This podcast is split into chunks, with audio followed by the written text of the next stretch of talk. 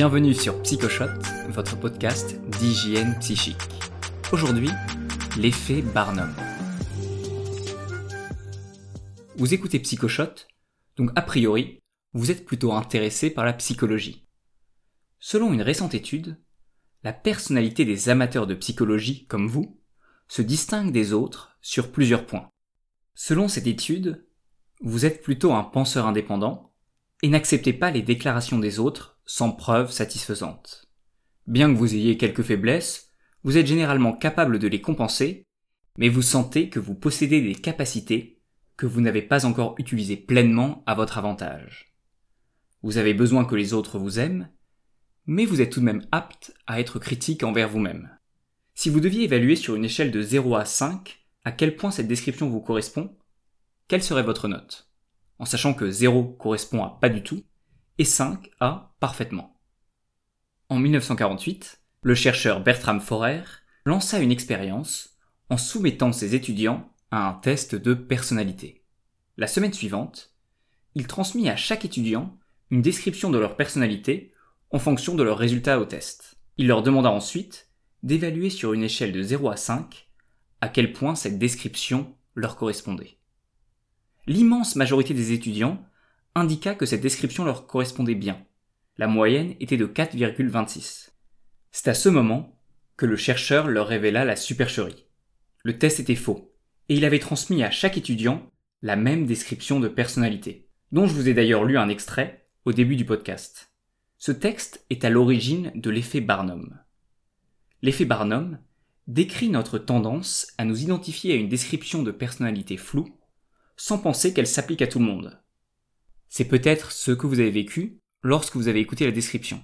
Vous êtes dit, oui c'est vrai, je suis un esprit plutôt indépendant, ou ça me correspond bien, j'ai des compétences inexploitées. Le terme technique pour désigner ce biais cognitif est l'effet de validation subjective. L'une des utilisations de ce biais consiste à rester dans le flou lorsque nous faisons des propositions afin de satisfaire tout le monde. C'est un grand classique en politique, utilisé notamment par le général de Gaulle avant l'indépendance de l'Algérie. Je vous ai compris. La route que vous avez ouverte en Algérie, c'est celle de la rénovation et de la fraternité. Son célèbre Je vous ai compris avait l'avantage de satisfaire à la fois les partisans de l'Algérie française et les indépendantistes. Être flou est le secret des bons candidats. Comme disait le cardinal de Ray, on ne sort de l'ambiguïté qu'à ses dépens. Pour créer un effet Barnum, il faut remplir trois conditions. Petit 1. Que la victime reconnaisse l'autorité de celui qui fait la description. C'est le cas d'un chercheur avec ses étudiants qu'elle croit que la description est personnalisée. C'est pour cette raison que Forer expliquait que la description était issue d'un test. Et 3. Que les traits de personnalité soient globalement positifs. Il est agréable de s'entendre dire que nous sommes des esprits indépendants ou que nous avons des compétences sous-exploitées. Mais savez-vous qui utilise l'effet Barnum? Cherche L'horoscope, tiens. Ah, ah, voilà. Lion. Affaire. Possibilité de faire du bon travail. D'improviser même avec brio. Hmm. Ce passage ne va pas forcément plaire, puisque 58% des Français croient à l'astrologie. Mais le principe des horoscopes est d'avoir des descriptions qui semblent personnalisées, mais suffisamment vagues pour que chacun puisse s'identifier. Martin Reuter, chercheur à l'université de Bonn, a cherché des liens entre les signes du zodiaque et la personnalité dans les données de plus de 15 000 personnes. Et il n'en a trouvé aucun. Alors je suis d'accord avec vous, l'astrologie n'est pas très dangereuse. En revanche, l'effet Barnum est aussi utilisé par des manipulateurs professionnels, des voyants, des mentalistes, des sectes. Pour analyser la stratégie de ces manipulateurs professionnels, j'ai contacté l'église de Scientologie, la secte bien connue de Tom Cruise et John Travolta, qui propose une analyse de la personnalité gratuite. J'ai passé le test en répondant de manière aléatoire et suivi une séance de débriefing. Pour mettre une personne sous son emprise, l'objectif du manipulateur est de montrer qu'il connaît tout de lui alors qu'il ne l'a jamais rencontré. Cette stratégie repose sur trois techniques. L'effet Barnum, le tir au petit plomb et la ruse de l'arc-en-ciel. Tout d'abord, l'effet Barnum. L'examinatrice de l'église de Scientologie m'a donné une description de ma personnalité un peu floue, mais qui semblait plutôt juste, alors que j'avais répondu complètement au hasard. Deuxième stratégie, le tir au petit plomb.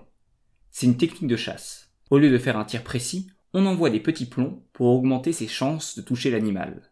Le manipulateur va émettre plusieurs affirmations très générales et affiner progressivement ces affirmations en fonction des réactions de son interlocuteur. Par exemple, une voyante vous dira Je vois un accident dans votre jeunesse qui vous a marqué, qui implique quelqu'un de proche. Beaucoup de personnes peuvent s'identifier, puisque cette prédiction concerne aussi bien les accidents de voiture, de vélo, de moto, dont vous ou une de vos connaissances aurait été victime.